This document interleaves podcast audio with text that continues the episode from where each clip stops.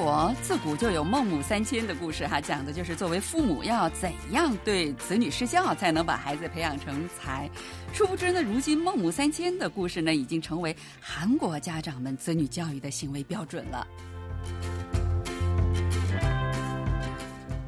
听众朋友，大家好，又到了我们每周一次韩国万象的节目时间了，我是主持人小南。无论在哪一个国家，哈，这个子女的教育都是头等大事儿。呃，对于呢，在韩国养育子女的中国父母们来说，这子女教育就更是一件难事儿，也是个大事儿了哈。在韩国有个叫做中韩子女教育协会的机构，那今天呢，有请协会负责人高洁女士为我们介绍一下中国的父母们在韩国是如何对子女施教的事情。高老师您好，请你给我们的听众朋友们打个招呼好吗？大家好，我是高洁老师。我在国际学校教中文，我呢是北京人，二零零四年就来到韩国定居了。然后我在首尔大学国际大学院学习了三年，后来做了家庭主妇三年。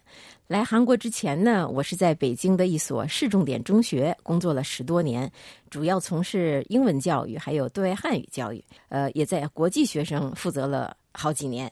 也曾经在美国的中小学教了一年中文，到现在为止呢，我已经从事中小学教育及管理工作二十三年了。哇，那真的是非常的专业了哦！而且是不仅在中国教过外国人，还有教过中国的小朋友，而且还在美国呃教过这个汉语，然后现在又到韩国来教汉语，我们就可以理解为什么韩国的这个国际学校呃要吸收您做这个汉语老师了。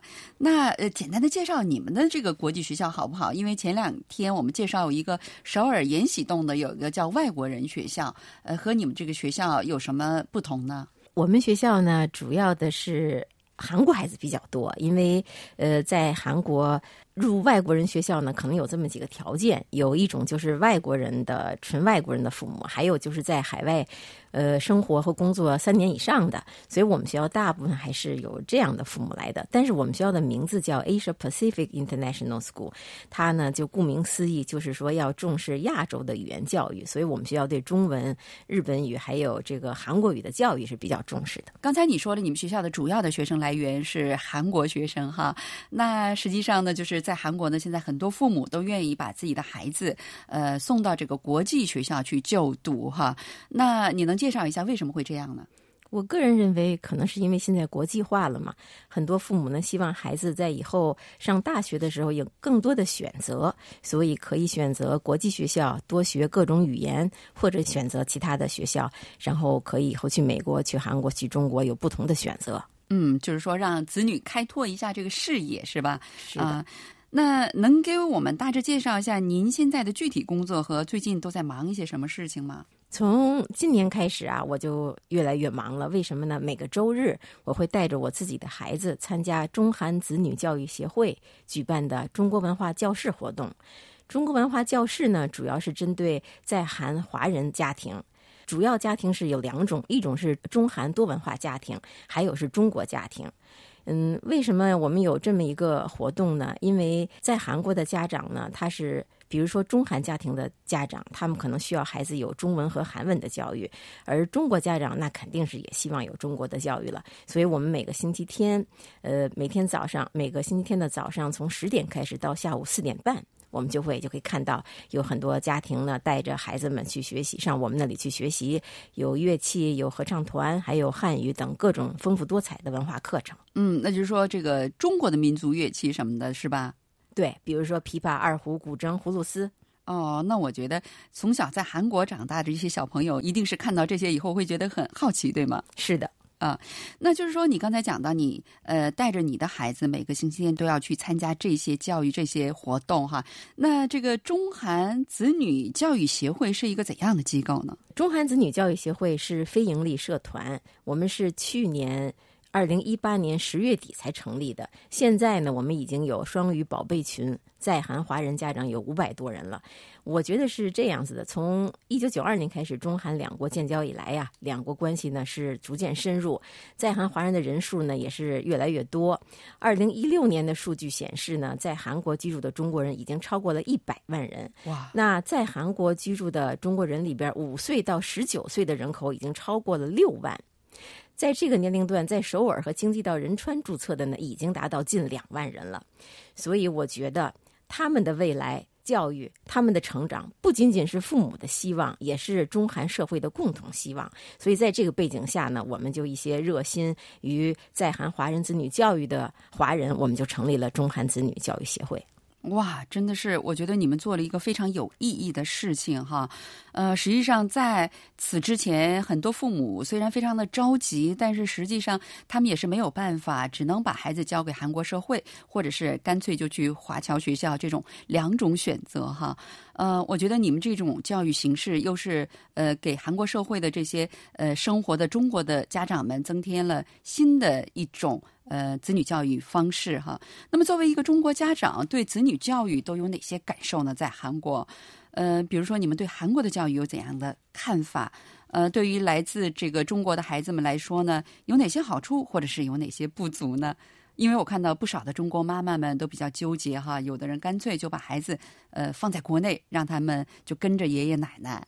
是这样，刚才我说了哈，在韩国的中国家庭有这么两种情况，一种是像我这样的中韩家庭，那我们这样的家长呢，一般都是希望孩子既接受中国教育，又接受韩国的教育，因为这不仅仅是一个身份认同的问题，还有以后去哪里上大学，在哪里找工作的问题，所以家长们都希望孩子们有这种双语能力，呃，这样呢，不但可以。跟两国的亲属们自由的交流，另外以后上大学和求职呢，也会有更多的机会。对于中国的家庭来说呢，很多家庭他会面临以后回国衔接的问题，所以他们呢也是希望到中国的体制的学校去。但是现在目前没有大陆教育体系的教育机构，所以他们也是不得已而选择了韩国学校，还有外国人学校。我个人认为呢，呃，在韩国学校或者是外国人学校呢，好处是，呃，韩国学校是免费的，首先，外国人学校呢是也是教育是质量是非常好的，但是还是不能够满足我们这些家长对于孩子的中文这方面的教育的需求。为什么呢？因为在韩国的学校里啊，他们虽然有中文课，但是他们主要针对的是韩国学生二外的教育，不是那种母语的教育。对呀，然后在。外国人学校呢，据我所知啊，还真有对于这个母语开设的中文母语班。但是呢，一讲到地理、历史这种问题的话，他们的教科书里的观点跟咱们中国的教科书里就会有一些差异。对，比如说我给你举个例子啊，像有有的这个是我真的故事。嗯，我儿子他呢在国际学校。有一天呀，他在操场上捡了五百韩币，他呢问我妈妈，我应该怎么办？当时他是小学一年级，我说交给学校，他高高兴兴交给校长。校长说：“哎呀，你今天真走运，你可以把这钱留留在你的存钱罐里了。”当时他回家跟我一说，我当时非常的惊讶，我说我在中国学到的是拾金不昧啊，为什么是这样的情况？嗯，还有一些其他的情况，嗯，所以我觉得确实是家长比较纠结吧。嗯，那实际上说的，呃，这么说的话，可能有的听众朋友们会误解，说韩国人捡的钱都可以放到自个儿 腰包里，实际上不是这样，就是那种呃很小的这个钱呢，可以让鼓励孩子说放在什么存钱罐里，或者实际上还是鼓励就是捐献，比如说在银行啊，在韩国各个地方都有一些捐献这个铜币的地方，你可以放到里面。呃，大部分人拾到钱呢，都是会。呃，真的是拾金不昧，都是会交给本人的。刚才你说了那个呃，就是呃一些韩国的一些这个中国家长们对于孩子们的教育的这个纠结情况哈，那你们是如何来让孩子吸收韩国教育的长处和弥补那些不足的呢？吸收韩国教育的长处，我觉得这个家长们已经是已经得到很多好处了。比如说，他们常常跟我说，在韩国有很多免费的博物馆呀，有很多丰富多彩的活动，他们经常去参加的。但是不足呢，这个是韩国社会还有就是目前是没有这种机会的。所以我们中韩子女教育协会就弥补了呃他们的不足，就是我们自个儿去办，自个儿去给孩子们创造这种机会，是吧？对，你说的对，一个是创造机会，还有一个现在最大。的问题是什么呢？孩子们，因为他们已经在韩韩国了，他们的韩国语是非常好的。他们会问爸爸妈妈：“我为什么要学习中文？”他们不明白，没有这个动机。所以我们协会主要提供一个是机会，一个是给他们这种交流的机会，给他们提供这种学习的兴趣还有动力，主要是这么一个基于这么一个目的来做的。我们主要做了三件事儿。第一呢，我们就创造了周末呃文化教室，所以采采用的是这个中文沉浸式的教育，所以开设了适合于海外华人的课程，有这种中文交流的环境，让孩子们给他们提提供这种交流的机会，让知道孩子们知道为什么我要学中文，因为我要跟小朋友们交流，这是第一个方面。第二个方面呢，我们也积极呃举办了很多呃活动，比如说我们呃每年一届的中韩青少年才艺表演大会，这个也是我们是让孩子们在这个舞台来展示丰富多彩的中国文化。还有一个呢，就是我们带着我们的孩子们去参加各种公演。